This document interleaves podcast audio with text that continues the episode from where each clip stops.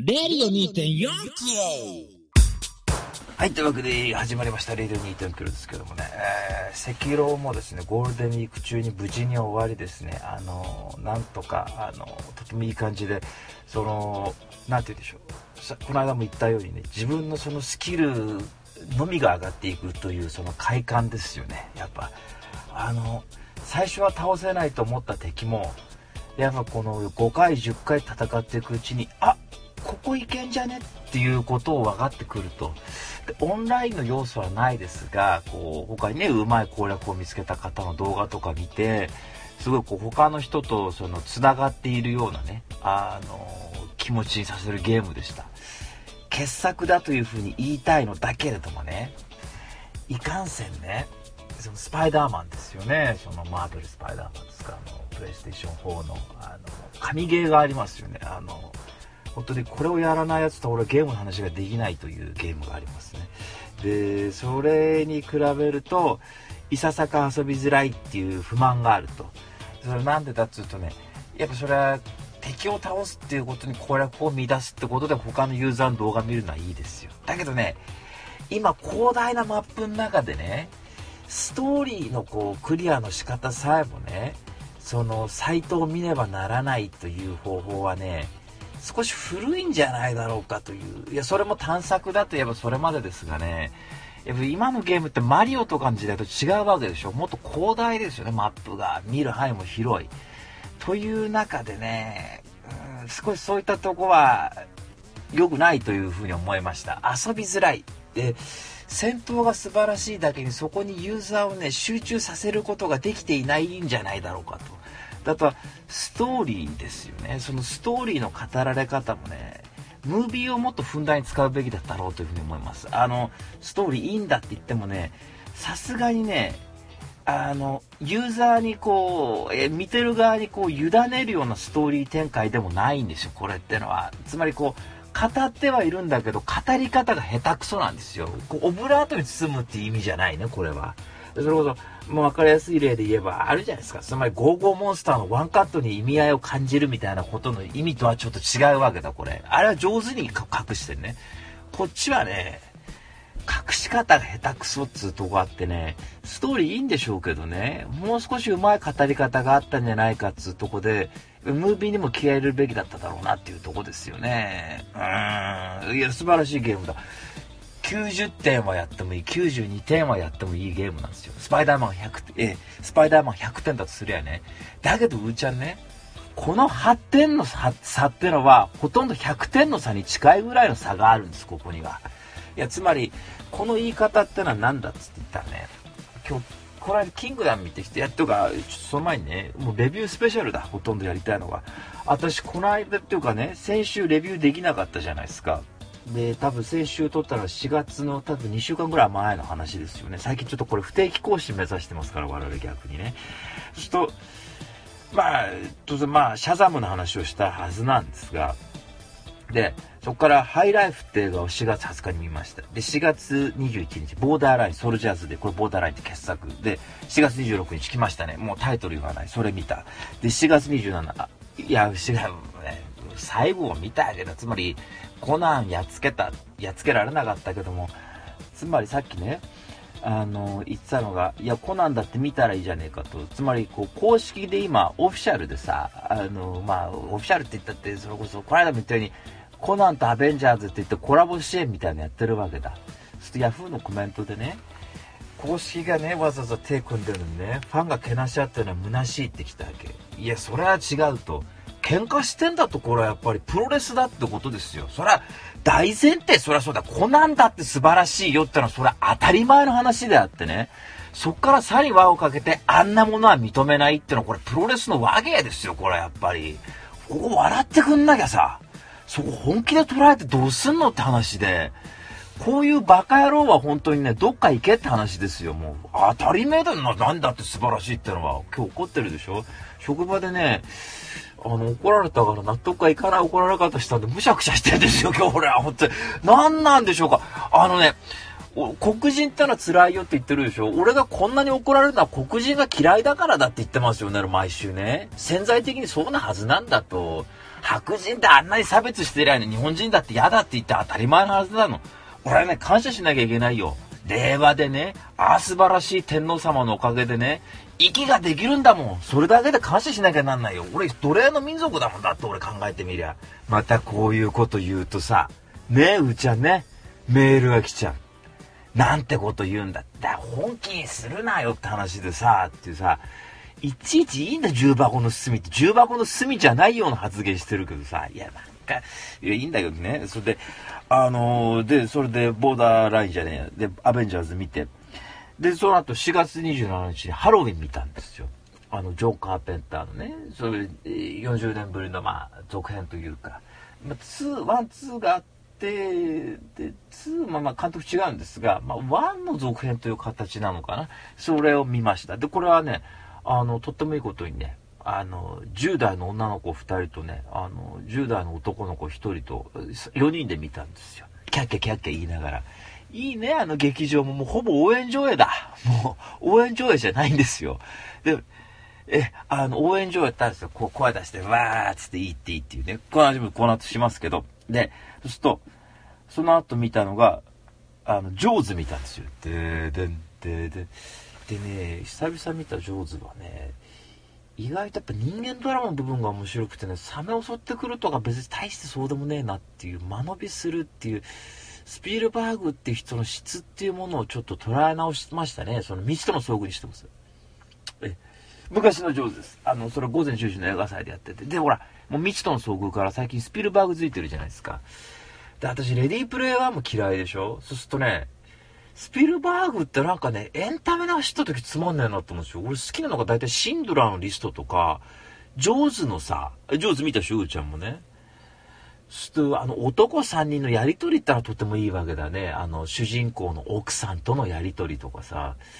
サメ出てきたんだったら海入んなって言って終わりでしょ、この映画って。ねえ、もう大して、まあいいけどね。いいけども、やっぱさ、あの、その、いや、エンタメ的な部分、まあ、娯楽とドラマってあえて分けちゃうと、これ矛盾しないですからね、言っとくけどね。矛盾しないけど、今あえて分けるとだね、その、娯楽的な部分ってだいぶこう、やっぱブラッシュアップというか、見てる側もこう、だいぶこう、ハードルが上がってきますよね。それだって、アベンジャーズ見てんだもんね、こっちは。で、ドラゴンボールだなんだで派手なカメラワークだっていう中でさ、やっぱサメ一匹出てきてカメラでその、襲われる人を追うっていうのはもうちょっとね、厳しいもの、まあ、つって言ってもまあ僕何回見てるから、何回か見てるからやっぱ印象に残ってるってとこもあるんでしょうけど、人間は超えられないんじゃないかって気したね。その、やっぱそのアンサンブルっていうか役者の。で、で、月曜日なんですけど、月曜日はですね、これがまたいいの見たんですよ。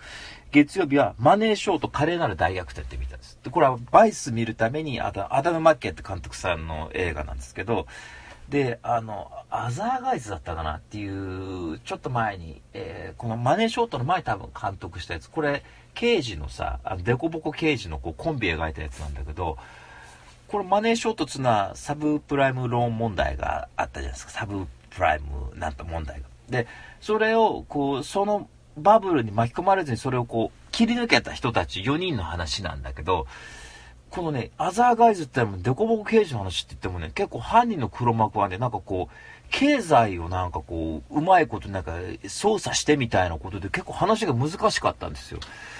アダム・マッケってのはそういうとこ好きなのかなと思ったわけ。で、確か、プロデューサー、そのアザーガイズもマネーショットずっとやってるかどうかわかんないですが、バイスに関してはそのアザーガイズに出てるあの、ウィル・ファレルって役者さん、た違う、ウィル・ファレルだったと思う。その、あのー、僕の大好きなマーク・フォスターの、あの、主人公は僕だったとか出てる役者さんですけどね。で、その彼はまあバイスでプロデュースに少し関わっていてというとこがあるんですけど、だから、あのー、それでバイスの前に予習だと思って、まあ、マネーショートっていうのを見たんですが、で、このマネーショートの前に見ようと思ったのが、ビル・エヴァンスで今ドキュメンタリーがやってるんですよ。タイムトゥ・リメンバードっていうやつだったから。で、まあ別に今更ね、多分映像なんてものは別に YouTube で検索していけばライブ映像なんてものは見れるでしょうから、別にそう大したことはないのかもしれないんですけども、でも当時エヴァンスを知ってる人たちのインタビューとかが入ってくるわけね。で、確か3年ぐらい前に公開されたのかなアメリカではで3年越しにまあ日本にやってきたまあ、数年越しってことでしょうけど、まあ、やってきたってことなんですけど、で、それを横浜のですね、えー、ジャックベティだったかな。ジャックベティじゃねえな。えしえ、ジャックベティあるんですよ。で、ジャックベティじゃない、俺見たいなシネマカリン、シネマリンかな。っていうとこ、昔ね、ティファちゃんと一緒にね、あの、みんな行きましたね、そこにね。えー、ティファちゃんにもう LINE したくてしょうがないんですが、あの、最近女の子に振られ慣れてますからね、僕。で、そうすると、そこに、まあ、思い出の映画館で、まあ、行ったんですよ。で、行ってさ、電車乗り過ごしたわけ。あ、やべやべっ、つって言って、館内で降りなきゃいけないんだけど。で、月曜日、メンズデーでね、4月28日、ゴールデンウィーク、まあ、3日目ぐらいですよね。メンズデーあるんですよ、確か。シネマリンはあって、まあ、全国一律じゃないですよ。やってるとこやってないとこあるんでしょうけど、行こうと思って、ザーって行ったら並んでんですよ。12時、10分からの回で。嘘！と思って、で、そしたら後ろのとこの人が話しかけてきてさ、すいません、あの、チケットってもう持ってらっしゃいます？って言われて、いや、僕持ってないですよ。って言ったら、俺がその前の人でさらに聞くわけ。あの、すいません、チケットって持ってらっしゃいます？って、いや、持ってなくて、と聞いたとこによると、今並んでる人たちってもうチケット買ってある人たちが並んでるらしいですよ。って言って、あと5席、補助席出すかどうかっていうこと今話してるんだってって言ってるわけ。いや、で、あ、先どうぞ先どうぞって言うわけ、俺が。ね、先に並んでらっしゃるから、つって言って、いう話したら、下からスタッフの人来て、あ、なんか、俺の前の人の知り合いの人が下から出てきてさ、もうチケット完売だって、つって言ったらスタッフの人が、もうチケット完売ですって言って、うっそーと思って200席ぐらいあるかな、シネマリンかな、シネマ、シネマカリンだかシネマリンは。そしたら、いや、みんなでさ、いや、5、6人しかいないもんかなと思って来たんですけどね、って言ったら、みんなそうだそうだって言って、いや、そうだそうだって言って。で、あとやってんのが、新渋谷のアップリンクと、吉祥寺のアップリンク。で、僕昔アップリンクでバイト落とされたって、アップリンクで絶対死んでも映画見ないんですよ、もう。あんなものとか絶対見ない。あの、まず、チョイスしてる映画も嫌いだし、あんなとこでやってるものは。いや、見るよ、そりゃ。愛の悪魔とか見たりとかね。それ、デレク・ジャーマン見るのアップリンクが配給って絡んでるから見るんだけど、むっちゃ社長クソ感じ悪かったから、絶対あそこでは映画見ないんですよ。死んでも見ないね。そこ、アベンジャーズが、スペシャル上映って言っても、アップリンクで見るぐらい死んだ方がマシだ。で、あの、DVD とかでは見るよ。あそこに足踏み入れたくないから、絶対アップリンクで見ねえっつって言って。だから、アップリンクでは見ないんだけど、あのー、そしたら、なんだっけな、吉、あ渋谷のアップリンクも全部売り切れてる。1日の絵画。で、吉祥寺も夜しかないわけ。で、あとは、角川なんとか有楽町角川シネマとかっていうとこで、レイトショーしかやってないんですよ、それ。今。今、今ちょっと現時点はわかんない。5月、これ7日の収録ですけど、その時点でちょっとわからないんですが、そこでしかやってないっつうんで、あーっつって言って、で、結局諦めてさ、つってマネーショート見て、何回か見たいなっつんで、僕あれになったんですよ。渋谷ヒューマントラストハイライフって映画見てから会員になったから、あの、1300円で見れるわけ、映画が。で、会員になった時に1000円で見れるチケットってもらって、じゃこれで見に行こうって言ったのが、8時何分からの回だったんだけど、あの、マーティン・スコセッシ監督のザ・バンドっていうそのバンドの解散ライブの模様を捉えたね、ラストワルツって映画を見に行ったんですよ。で、これは、なんだっつうと、あのね、あの、なんとかな。これが、あれなんですよ。あのー、僕昔見てるんですよ、これ。で、すっごい感動したわけ。で、もう一回その感動をと思って、で、これね、今回ね、人生初の応援上映だったんですよ。つまり、歓声を上げていいわけよ。ふぅイエーって言っていい。もう好きに見ていい。喋ったりするのちょっと、あまあ、ご法度らしいんだけど、まあこう、か、歓声上げてっていうことでさ、俺死後はちょっとさ、まあ、うるさいじゃん、なんか。えー、うせやってこんなじゃん。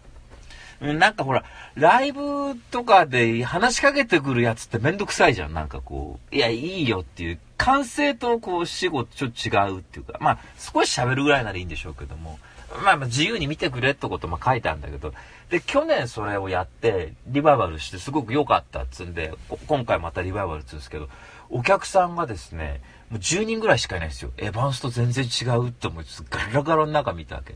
そしたら俺の前にね、男の人が座ってたの。そしたら、俺の方見て、端にずれるんだよ。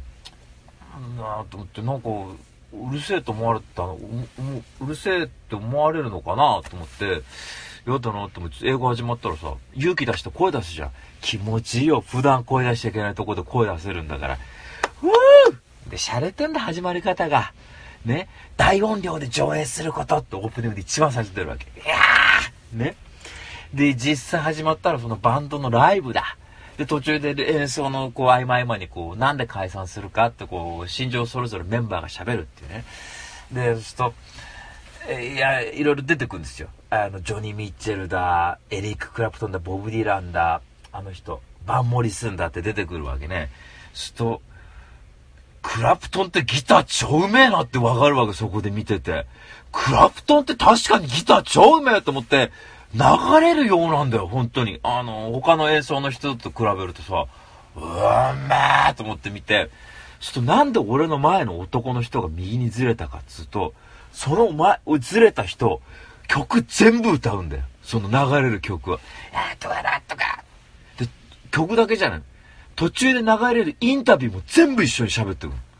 うわーと思って、多分何十回と見てんだ多分 DVD 持っててって人だと思う。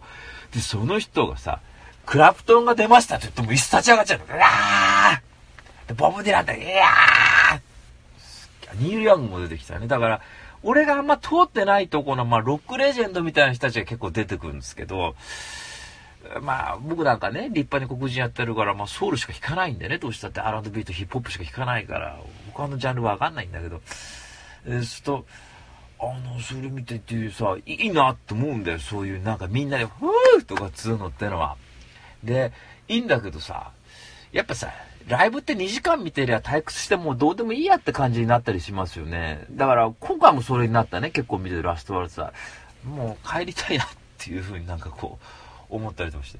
だけど、なんかやっぱこう応援上映ってスタイルっていいなっていう風にとっても思っていい新鮮なこう気持ちだったわけ。で、4月30日ですよ。今度は、キネカ大森っていうとこ行くわけです。川崎ですよね。で、行って何するって言ったら、アキラブレードランナー同時上映ってのをやってくるわけですよ。2本立て。大変だ。どっちも多分2019年を舞台にした SF の傑作と言われてる作品ですよね。で、これを見に行かねばと。前日のエヴァンスショックってのがあるわけですよね。10分前に行ってチケットが売り切れていたっていうショックがあるわけ。5、6人だろうと思ったら。でも今回はさ、アキラとブレードランナーですよ、皆さん。ね。それどう見たって急いで行かなきゃなんないわけです。ね。で、キネカ大森はチケットをオンライン予約できない。で、当日買うしかない。で、当日買って劇場で買うしかないのかな、チケット。で、急いで行きましたよ。ず12時確か10分だから20、30分ぐらいからから始まるんだけど、私着いたの10時半だ。2時間前に劇場着いて。すいません。皆さん、アキラとブレードランナの同時上映のチケットくださいって言ったら、はいってこう店員さん出してくれるわけ。ああ、そんな感じで、はいどうぞかね、かわいい店員さん出してくれて、そしたら整理番号51番って書いてあるわけ。よし一郎やね。それで、時間潰しますわ、適当になんだかんだって言って。配ってってこと。だから俺より前に買いに来てる奴がいる。ね。で、いざ始まったら、いや、整理番号順に呼んでくわ。1番の方、2番の方、10番までどうぞ。って言ってって。したらいい席ってだんだん待ってっちゃうわけよ。もう51番目だから。みんな前の方とか、いい感じのとこ取ってくわけ、後ろの方とか。チキショで、いざ、だーっと言ったら、もうさ、みんな好きそうな人ばっかり。太ってたりとか。で、メガネかけて、俺そういう人の間で見たんだけど、もうブワッと太ってて、もうアキラは全部コマかけます、みたいな。ね。で、いざ始まりますよ。ででん。アキラが。で、あアキラ来る。リストはされてないんだ、これが。フィルム切ったねの。バツあの、だから、あの、新しくリマスターみたいにしてないわけ。リストはつうのかなだからもう、昔のフィルムなの。バツバツバツ、バツバツバツ。やっぱね、iMac3D だなんだって見て騒いでますよね。そしてね、古くていいんだ味がっていう風にはちょっと通じないね。もうやっぱり。やっぱ綺麗にしなきゃダメ。やっぱり、これは。あのー、うん、どうしてもできないものだっつんだったらしょうがないんだけども、うーん、その、あの、姿三四郎問題ってあったですよね。それこそ、国立なんとかフィルム研究所みたいなとこに入れてたら、そこで火事起こっちゃってっつんで、その、日本のその映画のね、保護のその保存のその質っていうものが問われたっつうわけ。だから姿三四郎っても完全な状態で見れないということがあるんですよね。そこはテロップかなんかのこう説明書きでその間の途中に説明してるみたいな話があるらしいんだけども、うーん、ジャパニメーションだなんだ、クールジャパンと言っといてたよ。世界通じるまあ、日本の誇りっていう意味じゃなくね、そんな言い方、そんなチャチい、結論の小さい言い方じゃなくて、世界の人は見るやつでしょ？みんな年代問わず。で、参考にする作品なわけでしょ？それがリマスターしてない、いや、してるものがあるのかもわかんない。今回見れなかったので、うーん、それはちょっといかがなものかと思いましたね。やっぱりこの、フィルムってやっぱ、フィルムっていうか、やっぱこう、新しく進んでいくじゃないですか。そこにやっぱ少し手直しを加えることによって、今の状態で見れるってことになるわけなんですよね。そこはぜひ手抜いてほしく、手抜くって言い方良くないかもしれないけど、そこはぜひ気にかけてもらいたい。だと音が良くないんですよね。あの、IMAX はなんだって見ちゃってるから何とも言えないんですけど、音もそれにつられて良くなくて、音がちっちゃかったんですよ、なんか。音質が良くないっていうか、そういう状態で見るアキラって、まあ、作品としてもね、あの、昔はアニメが好きで、漫画が嫌いで、で、漫画が好きになってっていうことで今見てるじゃないですか。その破壊の過程っていうとこが俺はアキラの魅力として感じてるので、そこがアニメってやっぱはしょられちゃってるなっていう印象はあってですね、あの、漫画好きからすると少し物足んな感じだったんですよ、逆に。で、途中でほら、あの、朝生みたいな、こう、討論するシーンってあるんですね。こう、アキラについてどうすんだっていうとこって、まあ、風刺なんでしょうけど、風刺の方法としてもういささか古臭く見えちゃうっていうような感じはしたね、やっぱ。うん。逆者なりで見ちゃってるっていうとこだって、こう、なんか風刺ってものがほら、えー、途中で連邦の艦長がほら、我々の仕事がありますかなって言ったら、その地球にはゴミ清掃の仕事がありますって言って、えーって怒るっていうシーンがあったけど、そういうとこのこうスタイリッシュさに比べる、スタイリッシュとか、あの、簡潔に説明したものに比べると、アキラってやっぱ見ると、多分これ70年代とか引きずってますよね。きっと学生戦争の時代のノリとかっていうもの。うーん、まあ、そういうのなんとなく触れてきてるんでね。まあ、いや、傑作だとは思うんだけど、今回見直すと、いや、なんか今回のアキラはちょっと違うなと思いましたね。で、ブレードランナーですね。で、ブレードランナーの時に、あの、お客さんが、ちょっと紙袋を音させてたんですよ。なんかお菓子開けるので。そしたら他のお客さんが、ちょっともそもそしないで。やっぱもう真剣だね。うん。もう、アキラの時もそうよ。もうみんなもう瞬きしないで見てるような感じ。で、やっぱもう、ブレードランナーだから、それこそアキラに輪をかけたもしかしたら、映画史においてはとても重要かもわかんないですよね。で、見たんですけど、私残念ながらあんまり好きじゃないファイナルカット版なんですよ。えー、なので、まあ、うんっていう、やっぱ、で、まあわかんない。ディレクターズカット版との比較においてのファイナルカット版があんま好きじゃないってことなんだけど、ほら、もうさ、それこそ2年前にさ、4回連続で見たわけじゃないですか。で、そうすると話知ってんすよね、なんかやっぱね。えー、で、大ちゃんに言われました。なんかあんま新鮮味感じなくてさ、って言ったら、あんた何回ブレードランナー見てんだよって言われて、いや、そうだよな、つって、多分俺、バージョン違い交互に入れたら、もう、全部もっと見てるって人いるだろうけど、そんな熱心なファンじゃない俺でさえね、多分10回は見てるかもわかんないですよね。いろんなバージョン違い。熱心ですね。で、今ね、ブレードランナーにかけてね、あの、一杯のうどん問題ってのが出てきたんですよ。ブレードランナーにかけて。あの、ブレードランナーのワークプリント版っていうので、あの、ヌードル、うどんみたいの注文して、ほうって言って、二つで十分ですよね。名シーンですよね、これは。そこの中身が映ってるのはワークプリント版のみなんですよ。ウィキペディアによると。え、何をハリソン・フォード、デッカードが食っているかっていう、その、丼に中身が映ってるっていうのはワークプリント版でしかないわけ。で、このワークプリント版は、35周年記念の、確かね、なんかコレクターズボックスみたいに一回収録されたんですよ。で、さらに、えー、っと、これはね、2年ぐらい前に出てるから、2049に合わせての40周年記念ってことないね。30周年記念版と35周年版があったのか。35年版のまたボックスに入ってる。これワークプリント版が。で、これボックスでしか見れないんですよ。ブルーレイとか、まあ、DVD とか。そうするともう当然ブルーレイでしか見たくないじゃないですか。ブルーレイで見れるんであれば。で、でも他のバージョン全部見てんですよ、俺。このボックスに入ってるもの。えー、劇場公開版、インターナショナル版、ディレクターズ型、ファイナルカット版。で、全部で5本入ってんで、あの、えー、じゃあ4つ入ってんのか。あれ、ワークフリットバイだったら5本。で、この俺はうどんの中見るために、今新品でこれボックスが出てるんですけど、それ2万円するんですよ。フィギュアみたいなのがついて。一杯のうどんに2万円払おうかどうかって迷ってるわけ、ここで俺は。迷えるんだよね。なぜなら、俺ブレードランナーそんなにね、むっちゃ好き。いや、好きだね。好きなんだけど、好きだよね、どうやったってね。け、喧嘩、そうだよね、リドリー・スコットが間違ってるっていう風に言うぐらいだから、やっぱ好きなんですよね。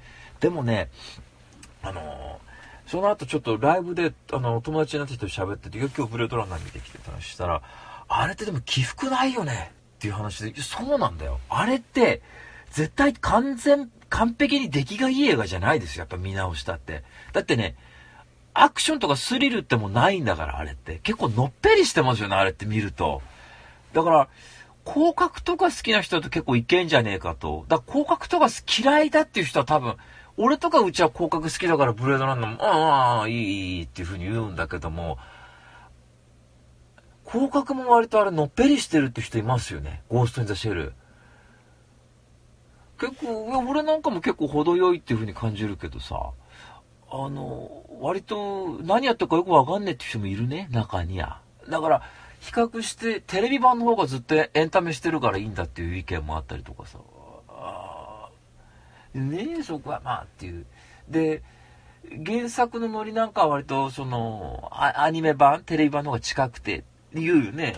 うん、ゴースト・イン・ジャ・シェルってやっぱあくまで推しの映画だっていうような言い方もこうされるっていうこう、なるほどと思って。まあまあいろんな意見があるからね、合格最後ギャッてこう聖者なんかで作るとこなんてね、あるけども。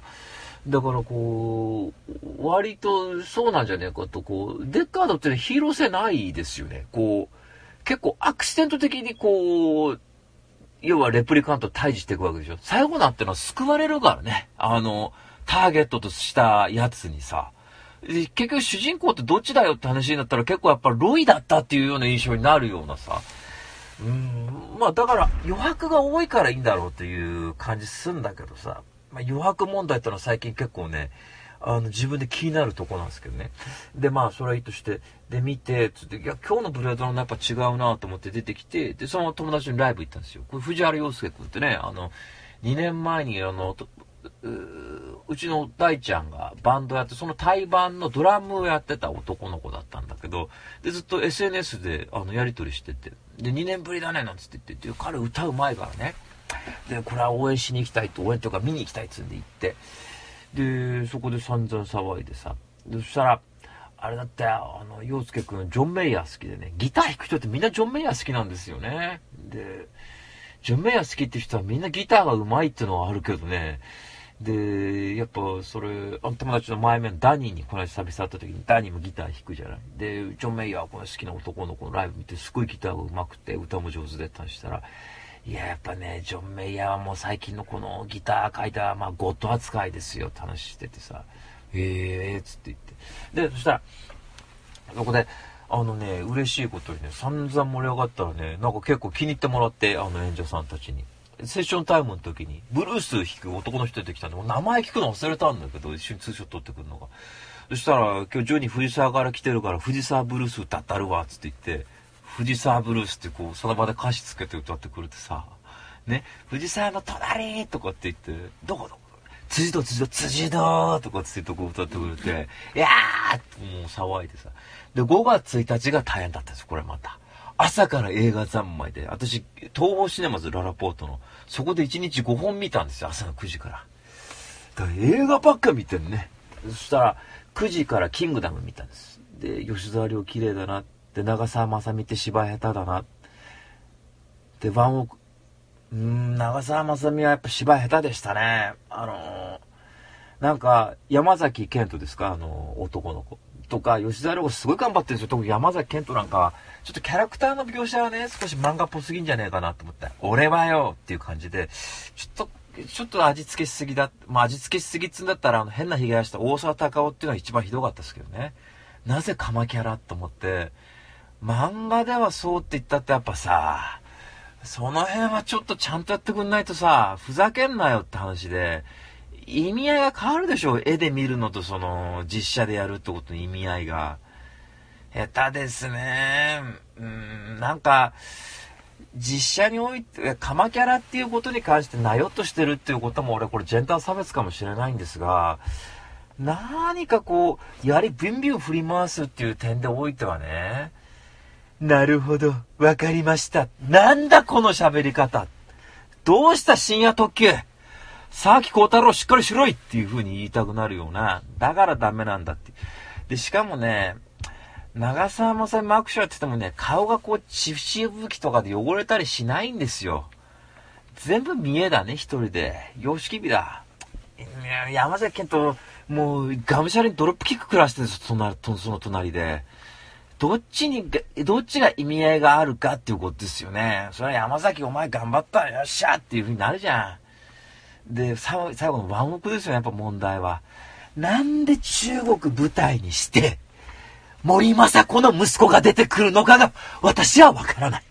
なぜ出てこれるのかという神経がわからない。ね。こっち悠久の三国志でみたいな雰囲気で言ってるわけでしょ第23代王政衛星だ。I don't wanna cry, I don't wanna cry. どうした？いやー、これね、ある意味、ゆうちゃん家はね、映画において皮肉な意味で革命を起こしてますわ、これ平気な顔して。俺はこれ理解できないね。なぜギターサウンドが鳴り響くのかと。いやー、この辺に疑問を感じねえっていうのはちょっとどうなの？俺が頭おかしいのか、見てるやつが頭おかしいのか。いや、うーちゃんだってそれは作ったやつが頭、作ってるやつが頭おかしいって言えるでしょうね。まあ言えるのはね、日テレの都合、電通の都合、マーケティングの都合ってことで、一生懸命、え、ワンオクだったらね、で、ワンオ、ファンが見に来る。でね、ワンオクファンも怒るべきだし、森政子の息子だって、いや、ちょっと、あの、使ってくれなくていいっすよって、やっぱ一言言えるべきだね。それが大人っていうものの発想のはずだよ。だから、全部それ台無しになっちゃう。で、アベンジャーズエンドゲームの話ネタバレしますね。いや、ちょっと、ね、ネタバレしますんで。あ、いや、いいや。まあいいや。あ、なんとでしょう。レビューでやるから。レビューでやるからって言ってもう時間がないんですけど。あのー、それはすごく俺はけしからんと思いました。で、その後、あの、ジョエル・エドガートンっていう人のね、監督、役者さんもやってる人ですが、この人エクソダスとか出てたりとか、あと、俺あんま好きじゃないんだけど、ザ・ファイターだったかな。あ、違うか。あの、ファイターじゃないね。タイトル間違ってる。俺は。あの、トム・ハーディーが出たさ、なんかあったんだよ。そういうなんか、兄弟でこう、えー、総合格闘技あるみたいな話。それに出てる役者さんですが、あと、彼なるギャツビーとか出てる。その人が監督したね、ある少年の告白という映画を見たんですけど、で、これは実話ものでね、あのー、まあ、神父がいて、あ、牧師さんかカトリックかな。牧師さんがいて、あ、神父さんだ。カトリック神父さんがいて、その奥さんがいて、その息子っていうのがいるんだけど、その息子っつうのが、あの、ゲイでね、あの、そういう進学校みたいな通うんだ、大学の。そこで男の子に結構なんかレイプまがいの子って言ってレイプされちゃうね男の子にいい感じかなと思った男に無理やりで男の子が結構悪いやつでレイプした男の子が噂流しちゃうんだよ。お前の息子はゲイだっていう風に。で、そしたら、その息子どうなるかっつうと、お父さんやっぱゲイ認めるわけいかないっつうんで、あの、強制施設、修正施設みたいなとこ入れられてという話です。うん、そんな実話のものを見たんだけど、これはやっぱとっても良かったですね。あの、いい映画。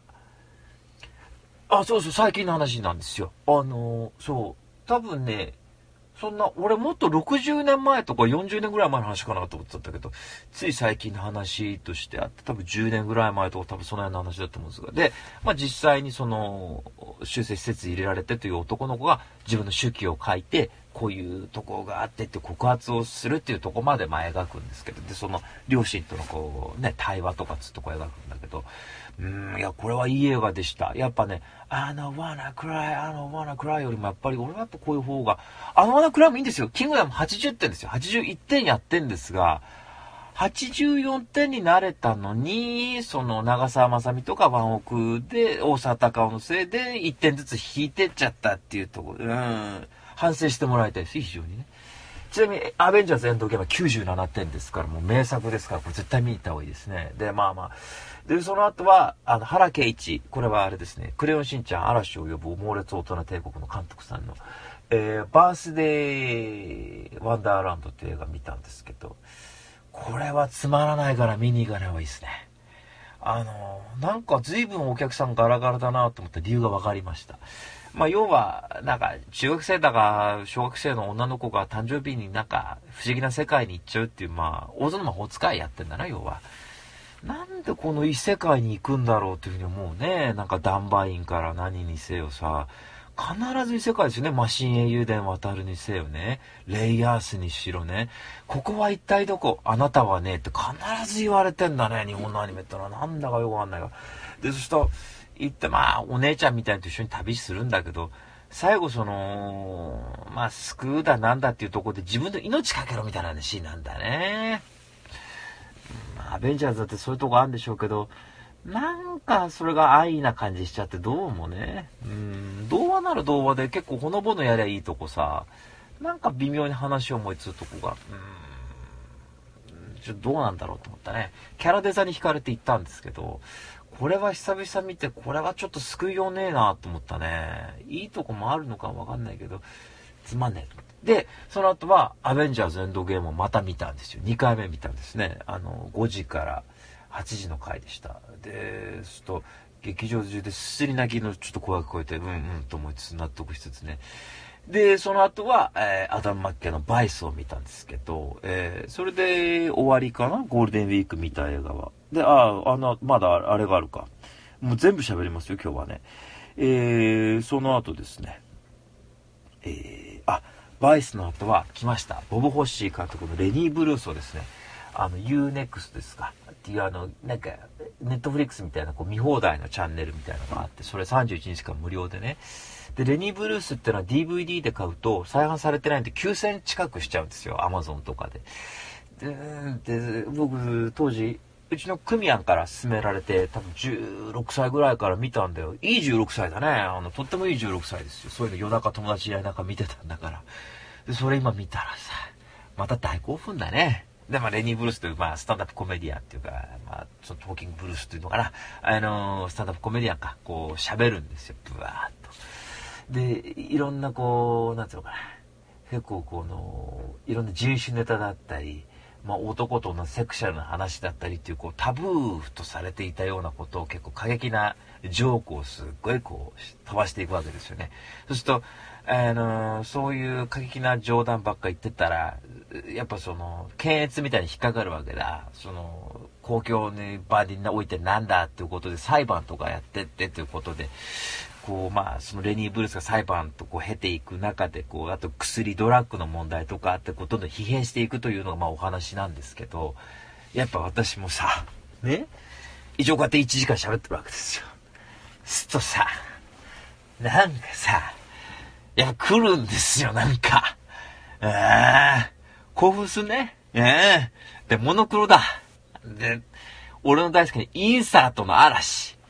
俺、つまりね、映画見ることにおいては、インサート見るために映画見てんじゃねえかってことですよ。あの、つまりさ、まあ、俺とうちゃんが喋ってるっていうとこでさ、ね、喋ってると、まあ、俺のインサートの解釈としては、全然、例えばレストランで喋ってるんだけど、俺とうちゃんのカット以外の、例えば他のお客さんがなんか食べてるとことか入ってくるとかさ、あとこう、レニー・ブルースがバーッと喋ってるとこを見てるお客さんのこう、カットがパッパッパッと入ったりするって。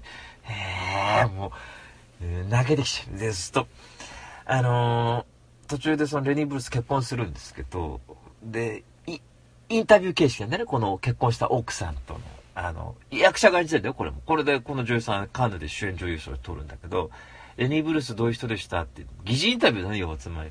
いや彼はこういういや実は言うと繊細な人でみたいな繊細な人っていうかな、まあ、すごく普段面白い人で最初売れてなくてみたいなことインタビュー形式でやっていくじゃないですかインタビュー形式でモノクロじゃないですかパッと思いつくのがねまあ、インタビュー形式っていう点で言えば、やっぱウォーレン・ビーティーの列ですよね。いつも言う話だね。いやまあ、これは実際の知ってる人、ジョン・リードっていう人を知ってる人にインタビューした。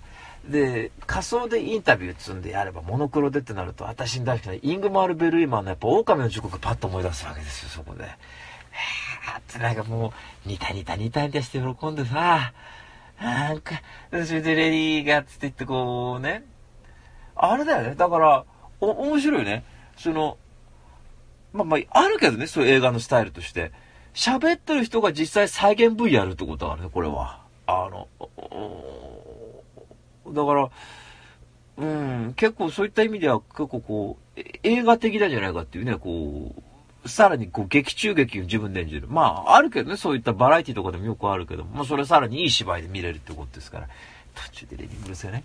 その奥さん連れて、あの、自分のお母さんに紹介するっていうところのシーンのこの役者のアンサンブルだね。もう、本当に紹介してるみたい。もう、なんだろう。やっぱ、俺はこういうの好きだな。見てるか長澤まさみって話で、大沢たかおって話で。やっぱちゃんとやんなきゃダメ。ね。電通絡んでくんなよ、こっちに。映画に絡んでくんな、お前らなんかあっち行けよって話で。こういうこと言うからいつまで経ってもタレントして売れないんですけど、僕。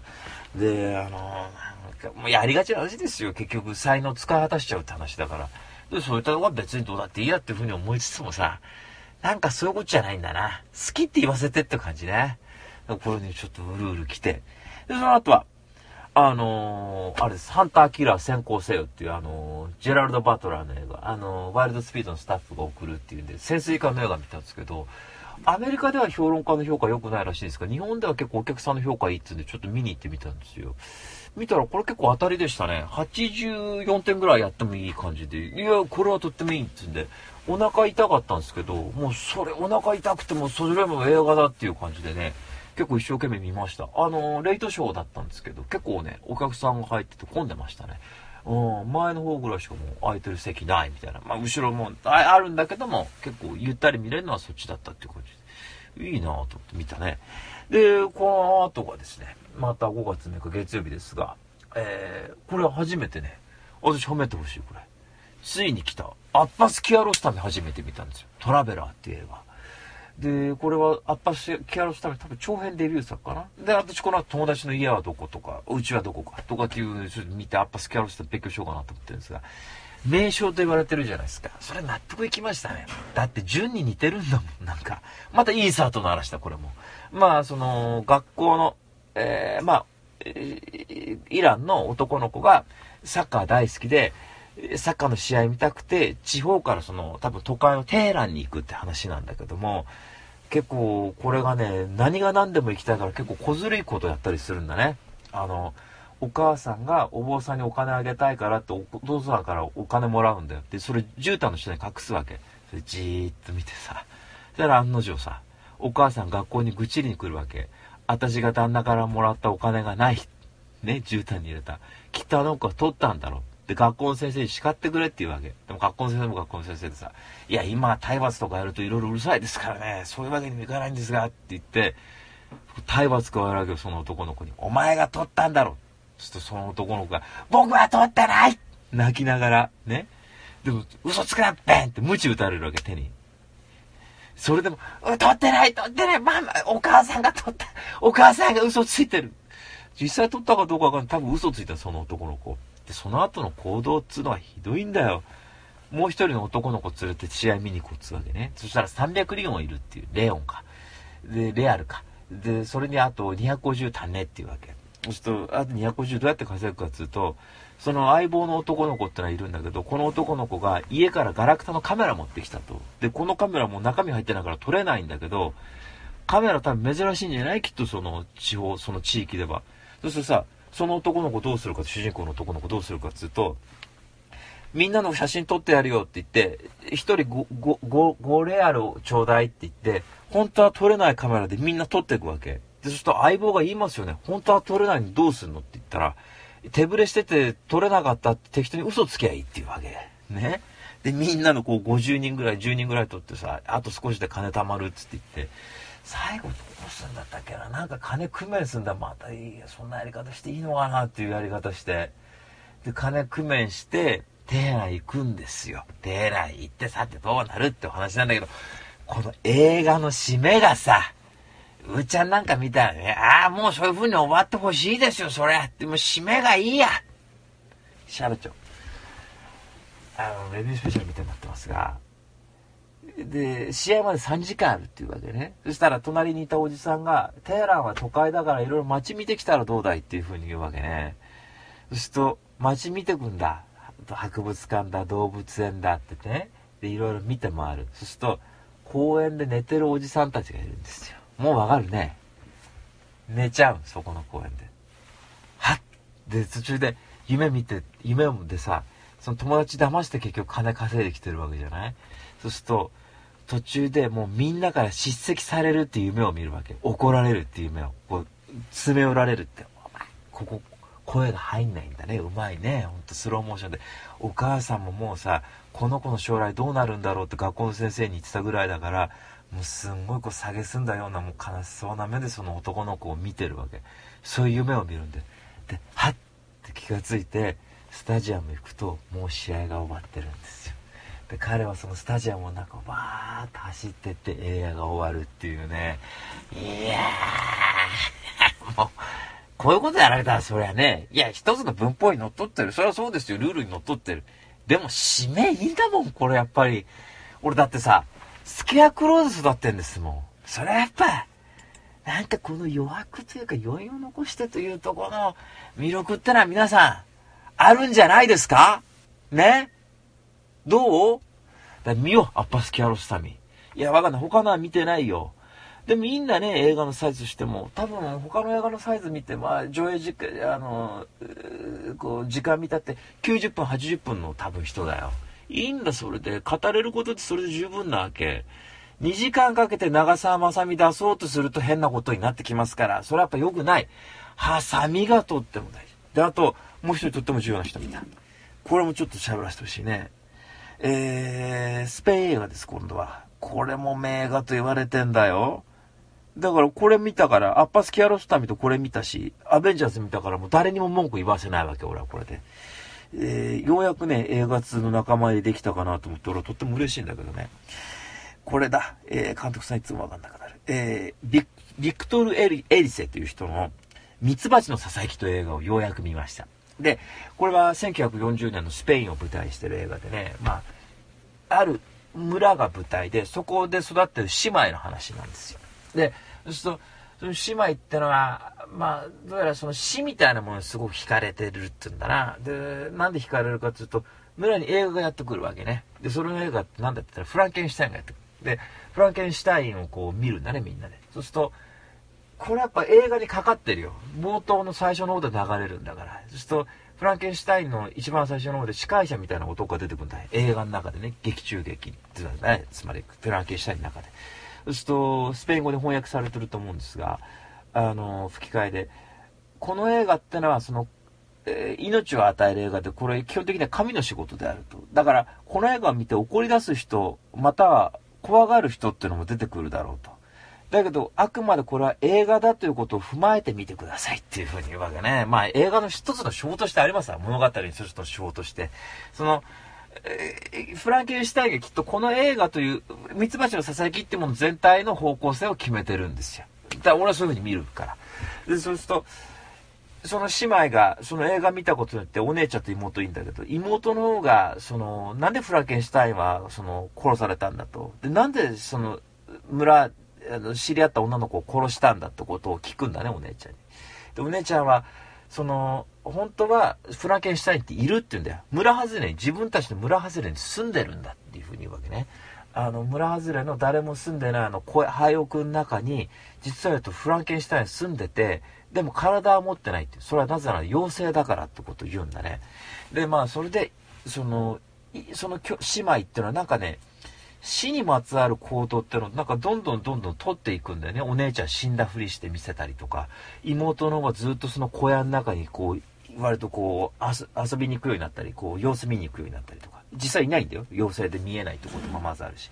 で家族の物語でもあるんですこれは。そうするとお母さんお母さんであの5歳だっつうんだけどね。それ俺ちょっとストーリー説明ではちょっと分かんなかったんだけどストーリー見ないから最近は。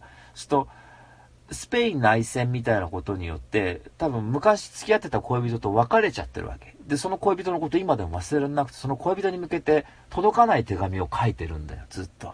でポストに入れてみたり。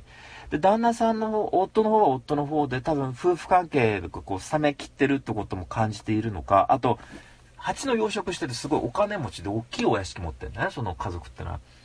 でこのお父さんお父さんのでよく覚えてないんだけど割と、ま、夫婦関係のことだったりとかってことなのかな。結構なんか冷めてるんですね。家族ってものに対して。でそうするとこの家族っていうのが多分映画始まって30分40分ぐらい時間見てないからわからないんだけれども同じ場面で揃わないんですよ。例えば名前呼んだってね。例え話よこれは。同じ場面で揃わない。だから俺一瞬ねそうそうニコール・キットマンの「アザーズ」って映画ありました。これもスペインの監督さん撮ってた。でこれってのはお屋敷の中で幽霊が出る。で、これですごいその、親子3人ってのはまあいるんだけど、この親子3人がその幽霊にこう、すごくこう、まあ追い詰められていくって話だったんだけど、実際は、この親子3人が幽霊で、実際はその幽霊だと思ってる人たちは普通の人間でっていうことで自分たちが実は死んでた人間だったっていう結構つまんないオチやるんだけどでもそれと似たようなもんでねもしかしたらこの映画って年代の説明もされてないと。で、そうすると、もしかしたら同じ時間軸じゃないんじゃないだろうかっていうふうに俺見てたわけ。で、まあそういう映画だ、割と静かな映画。映像とっても綺麗なんですよ、これがまた。あの、HD リマスター版で多分見たと思うんだけど、あのー、なんか、例えばその人物の距離感ってあるじゃないですか。すごくこの、風景が遠くにあって、映す対象が遠くにあって、多分手前との間にすごい人物の間距離があるとかっていうとやっぱそのなんつうの見ててもさななんていうのかなこうすごく多分登場人物近くない割と引いて見てるような感覚だったりとかいうふうに思う時があるわけ。その一つの構図っていうものに捉えた時にね。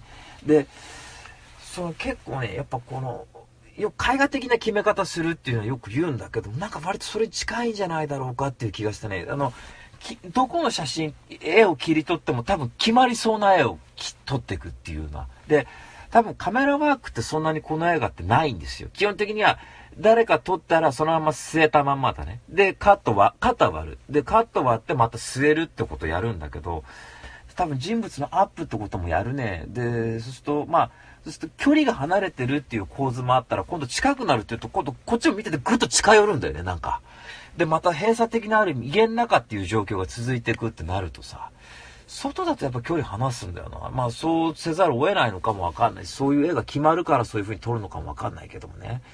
いや、で、見ててね、結局、どうなっていくかっつうと、途中で実際に妹が訪ねていく家に実際男の人っていきなり現れるんですよ。で、どうやらこれってスペイン内戦とかの絡みで、多分なんかテロ活動とかやってんじゃない？わかんない。そういうのよくよくわかんないけど、要は、どこか戦場とか追い詰められた状況から逃げてきた男の人ってのはいきなりやってくるわけ。で、俺見ててさ、この男の人とこの妹との対話になっていくのかなと思ったら違うんだよね。この映画って残酷で。その男の人って結構出始めて5分10分ぐらいでいきなり殺されちゃうんだね。ダダダダダダダマシンガンで。で、妹はそのまでいた人ってのはいなくなってどうやら死んだらしいってのも分かってさ、お父さんが呼び止めるんだよ。ね。そう、ショック受けないように。でも逃げちゃう。うわーって、お父さんから離れて。どこ行くって言ったら森の中行くんだね。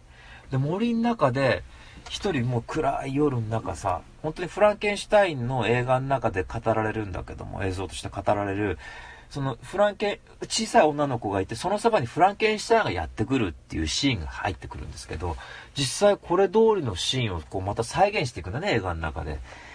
水、その池を見ていると自分の顔がフランケンシュタインに変わって、後ろを見るとフランケンシュタインが立ってるんですよ。で、その妹に近づいてくるわけね。で、妹はこう怖がってるとそっと抱きしめるわけ。で、俺はこれってのはここまで死というものを描いてきて俺うまく説明できてないけど映像で語ってるからね。で俺すぐ昨日の話だけど忘れちゃうから何とも言えないんですけどその妹つまり誰かが死ぬんだろうと思ったわけですこう見てて。で妹が亡くなるってことを見ててなんとなく了解できていくんですよ見てると。それはやっぱそこまで行くとさ。なんだけども実際あの妹はあの次の日見つかって、また見つかる場所もいいんだよな。なんかこう、荒野の中でこう、廃墟のなんか、門みたいな中のすぐと、門をく、と、えー、門を通った先に妹がいて、そこって一つゲートを越えるってことなのかなって思う。生と死の境目みたいなところ。そこで犬が見つけて、実際家に戻ってきて、そこからわわと家族ってギュッとまとまっていくっていう印象があるんだけど、で、妹結構その衰弱して調子が悪くなってっていう中で、えー、全然もう寝ないし食べないしっていうことでお母さんが心配していくんだけど、最後水を飲むんだね、いっぱいグビッつって言って。で、要はそこで再生っていうものを描かれてんのかっていうふうに思ったんだけど、この後妹は夜空見て、あの、私が呼びかければ妖精は答えてくれるって言って自分の名前を言って終わるんだよね。だから、これってのは俺よく分かってないんだけども、ルイス・ブニュエルがこのウィキペディアによると、割とスペインって結構、もう72年かな、この映画が。そうすると、割とフランコ政権みたいなことなのかな。割とその、抑圧っていうものっていうのは結構緩くなってたっつうんですよ。一時期はすごい抑圧が激しかったのが。でもそこでルイス・ブニュエルってどうやったかっつうと、全然違う表現の手法を使って割と政権の批判をするとか、割と自分の伝えたいメッセージをこの表現するっていう方法を思いついてで、その方法ってのが、どうやらこのミツバチの囁きっていうんでも取られてるらしいんだね。だから結構これって結構こう反骨精神ある映画なのかなっていう気もするんだけれども、わ、俺ってさ、結構いつも言うようにストーリーが上手いとかってこともよく分かってないんですよ。もうそういうことってあんま興味ないね。だから、いや、気象点結が上手だねとかってことってのは、だからって上手いからって何なんだよっていう、それこそ最近の三谷幸喜見てないけども、えー、はい、付箋、伏線回収して、で、でっていう風に言いたくなるわけ。だだからなんだなんだっていうさ、そうすると、ジョジョなん4部なんてのは伏線これ思いっきりあるだろうってこと平気で回収しなかったりっていうこと平気でやったりするけど名作って言われてるものあるじゃないですか。えやって必要なこともあるよ。だけど、今回のアベンジャーズで見事だって思ったのがね、さっき Yahoo のコメントで、あの、減点法で計算すると結構減点される映画なんだけど、それでも100点つけた映画だとコメントしてる人いたわけ。俺、これは見事だと思ったの。あのね、エンドゲームって本当に97点、100点になれないんだけど、でもそれでもさ、見たと、わ来るわけ。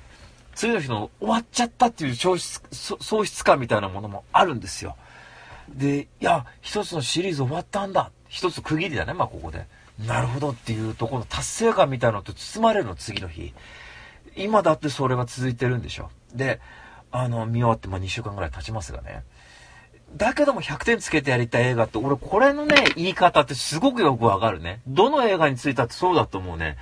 いや、ここよかねえんだし、アベンジャーズのエンドゲームだって、この間、荻上チキセッション22で、ネタバレ解禁のレビュースペシャルってのやってて、ネタバレしないね、批評なんてほんとクソつまんないの。アベンジャーズに関して。アベンジャーズがやった社会においての意味合いとか、なもどうだっていいんだよ、なほら。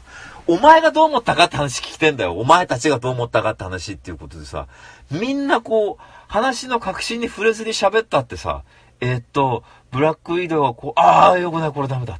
もういいんだって別に喋ったってってことなんだけども、あのー、で、まあ僕は見てるからね。で、いつつ俺ね、一切ネタバレも一週間前から予告を見ない状態で見に行ったっていうネタバレ大嫌い男だけど、まあこれに関してはってことだけども。で、あの、それでもさやっぱこうあるんだ魅力が強烈な。だからあのねなんかもう綺麗だからいいんだとか雰囲気がいいからいいんだっていう言い方になっちゃうどうしたって。それでいいんじゃないですかね。でもえ絵見るんだってそうでしょ？あのいやそれ技術的に素晴らしいんだってことは言えるかもわかんない。でもそれ超えちゃうってとこがいいんだろうというふうに思ってる。だからうまいから言ったらもちろんあるよ。それはもちろんあるんだ。あるんだけれどもね、やっぱり繰り返しになるがね、それだけじゃ言えねえっつうのがなんか芸術の面白さのような気がすんだ。それは逆者より綺麗な絵ってのはあるでしょ。そりゃ。でもさ、やっぱ逆者がいいって話になるわけなんだから。そこを言いたいんだね、俺ってのは。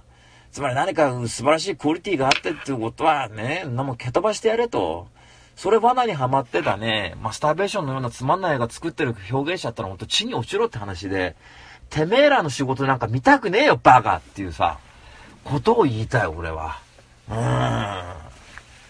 そういうことだね。だから、電通絡むなよと、俺たちのことはほっといてくれってことを言いたいね。うん、日テレって出た瞬間にやばかっただろうと。つまり、ミツバチのささやき見てくれよと。いや、バイスって映画見たね。でね、つまらないのんなものは別に大したことはないわけ。電気でしょ？生きてる人の話でしょ？でもさ、点数つけりゃ80点よ、バイスって。もっといや75点かもわかんない。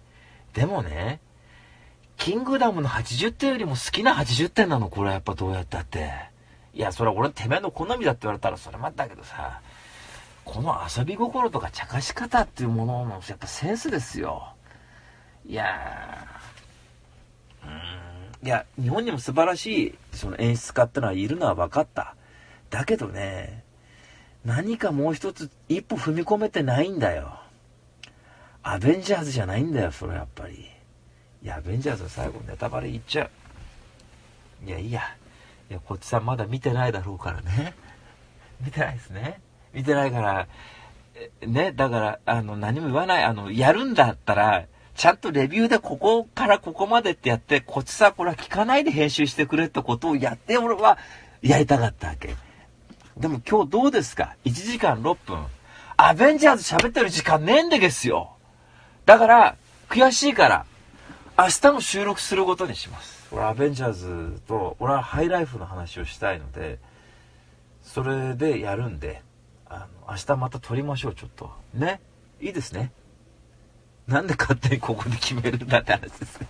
というわけでね、あの、まあ、話脱線しましたが、いや、あの、本当に、やっぱり少し大人になってもらいたい。あの、チゴイネルバイゼン作ってた年代を思い出してもらいたいです。あの、つまりね、本当は素晴らしい表現者はいるのはよくわかる。素晴らしい力強い表現があるのもわかる。しかしね、あと一歩を踏み込もうっていうことですね。そこは勇気持とうと。お客さんも勇気持つ必要があるだろうし、作り手も勇気持つ必要があるだろうと。で、まあ、じゃあ俺みたいにね、語ってうだこうだ言うやつにだって一歩踏み込む必要性があるんでしょう。リリコ分かってるかってことを言いたいんです。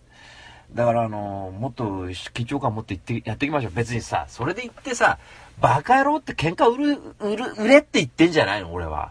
いや、ここじゃない方がいいんじゃないっていう一言言いたいってことなんですよ。ええ、そうです。だから、まあいろいろ見ましたがね、あの、結局言いたいのは、バースデーハッピー、えー、ハッピーバースデーワンダーランド映画は全部見た方がいいということを言えますんで、それぞれに魅力がとってもある映画でした。なので、皆さんちょっとこれ、劇場最新作私何本か紹介して、まあ、もう終わっちゃう映画もいくつかあるんですけど、あの、ぜひ、これは見に行っていただきたいですね。どれもとても素晴らしいですから。でも特に一番おすすめなのは、劇場で言えばですよ。やっぱハイライフとアベンジャーズエンドゲームもですね。あと、ハンターキラーもいいんだね。バイスもいいんだね。キムダも面白いしね。うん。つ目はうまいけど。ある少年の告白もいいしね。うん、当たってますね。え、当たってます。な、な、好きなの見てください。はい。というわけで、えー、こんな感じの、なんかレビュースペシャルなんだかなんだかよくわかりませんが、あの、私の一週間でございました。続いては、エンディングです。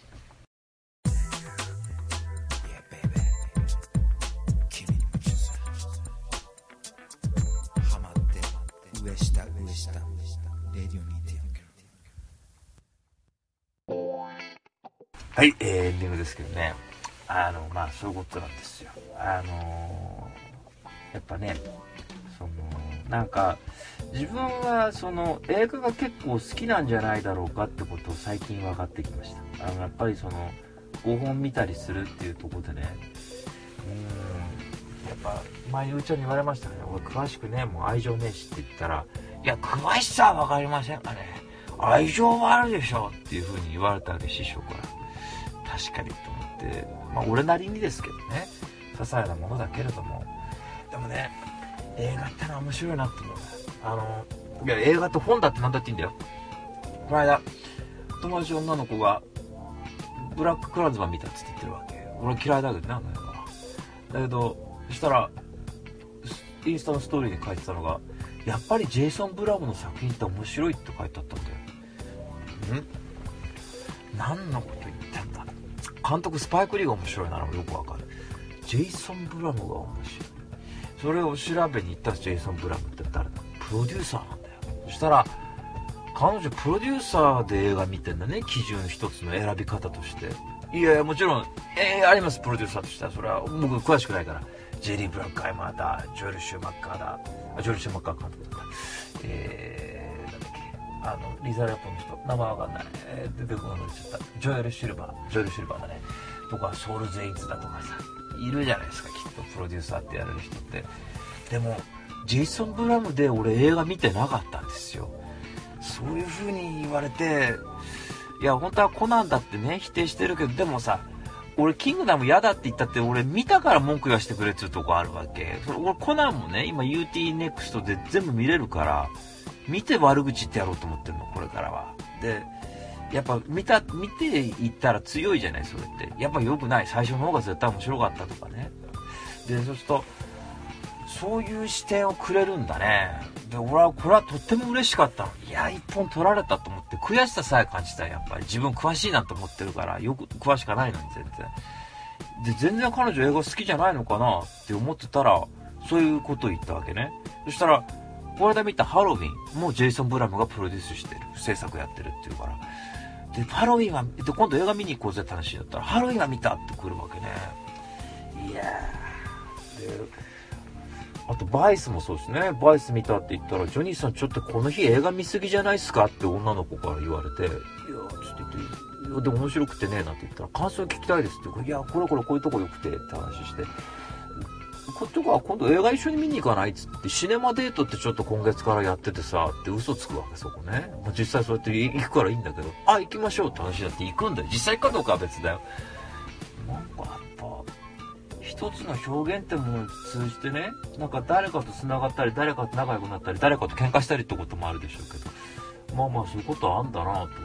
うんなんか面白いですね。えー、というわけでえー、まあレディオ2.4キロではですねいやもう今日落ち込んでたんでもう5月でこの5月で多分毎週撮るようになって多分10年近くになるはずなんですよ。アベンジャーズも一区切りっつうんで俺たちも一区切りかなと思ってたんですがあのやってたら楽しんであのまだまだ続けたいと思いますね、えー、あのアベンジャーズは一区切りですが我々はもう少し続くエレディオに言ってるんですけど、えー、まあ、また来週やめたいっていうふうに言ってるかも分かりませんがまあそれはその時その時で消さらせなということで、えー、いろんなメール募集しておりますのでじゃんじゃんじゃがじゃが送ってください。はい。というわけでこんな感じのレディオにいておけるでした。また来週。